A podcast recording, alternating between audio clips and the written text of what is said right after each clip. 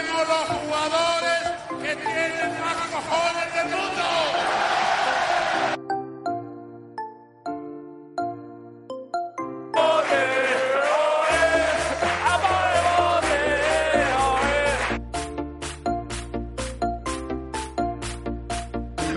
que no salgo de una.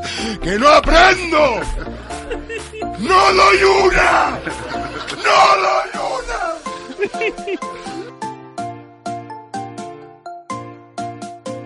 Hola amigos, bienvenidos a Cuatro Picas. Este es el análisis de la Real Sociedad. Les habla un servidor, Lucas.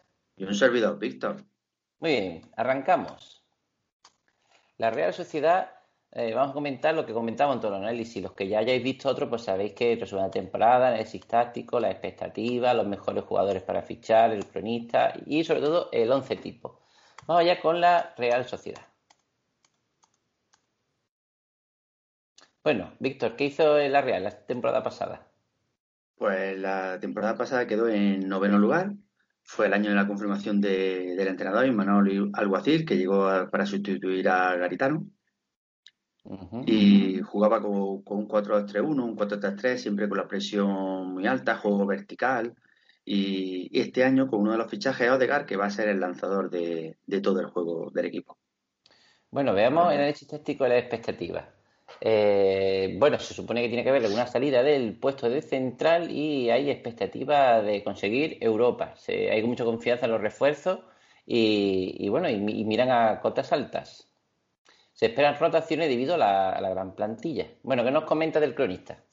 Pues el cronista es Roberto Ramajo, que es un cronista generoso para los dos equipos. A destacar que pone más veces dos picas que solo pica y también se destaca la media de los porteros rivales. Es recomendable con este cronista poner todo en sus partidos, menos los reservas de los dos equipos.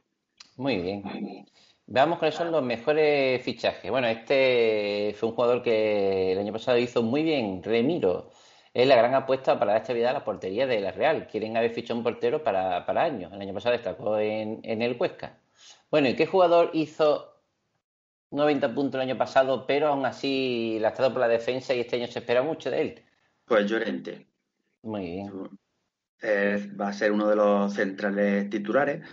El año pasado, como lo ahí, fue una temporada lastrada por la, por la lesión que tuvo y este año está en 1.400.000. O sea, por ahora eh, es para fichar. Muy bien, ¿quién será este amigo? Januzaj o Januzaj, según lo, como lo quieran llamar. Bueno, pues haciendo dos puntos, una media de 5,1 en casa y 6,8 fuera. Es decir, los puntos que hizo fu- fueron bastante interesantes, tiene un gran potencial, pero tiene mucha competencia en su puesto este año. Necesita estar a su mejor nivel. Hay que recordar que es multiposición. Muy bien. Al igual que, Oyarzábal, ¿qué nos cuenta? al igual que Oyarzábal, también es multiposición. Pues Oyarzábal el año pasado hizo muy, muy, muy buena temporada. Tiene tan solo 22 años. El año pasado la, hizo 213 puntos con una media de 5,8 y en casa 6,1. Tiene calidad y talento a raudales. Muy bien, puede jugar de vale. punta y de extremo. Muy bien. Pasamos al siguiente jugador. Bueno, uno de los flamantes fichajes. ¿Quién es, Víctor? ¿Lo sabe? Odegaard, Muy bien. Después- ¿Qué nos cuenta? pues después de estar, llega cedido mm, para dos años a la Real Sociedad, después de haber estado cedido por, por otro equipo de Europa. Y todo apunta a que va a jugar en la media punta, aunque también puede jugar en banda y puede mm, cambiar papeles con Oyarzábal. Muy bien. Aquí tenemos otro jugador que, ¿sabes quién es? ¿Lo reconoce? Por tú. Muy bien, Portu, que en principio no parte como titular. No obstante, el año pasado hizo 171 puntos, 5 de media en casa y 4 con... O sea, hizo 5 de media y en casa 4,5. Ya hemos dicho, tiene una gran competencia, pero no obstante eh, puede ganarse el puesto. Tiene velocidad y polivalencia que, si no es titular, seguro que tiene minutos. Vale muchísimo en Fumondo, 6,2.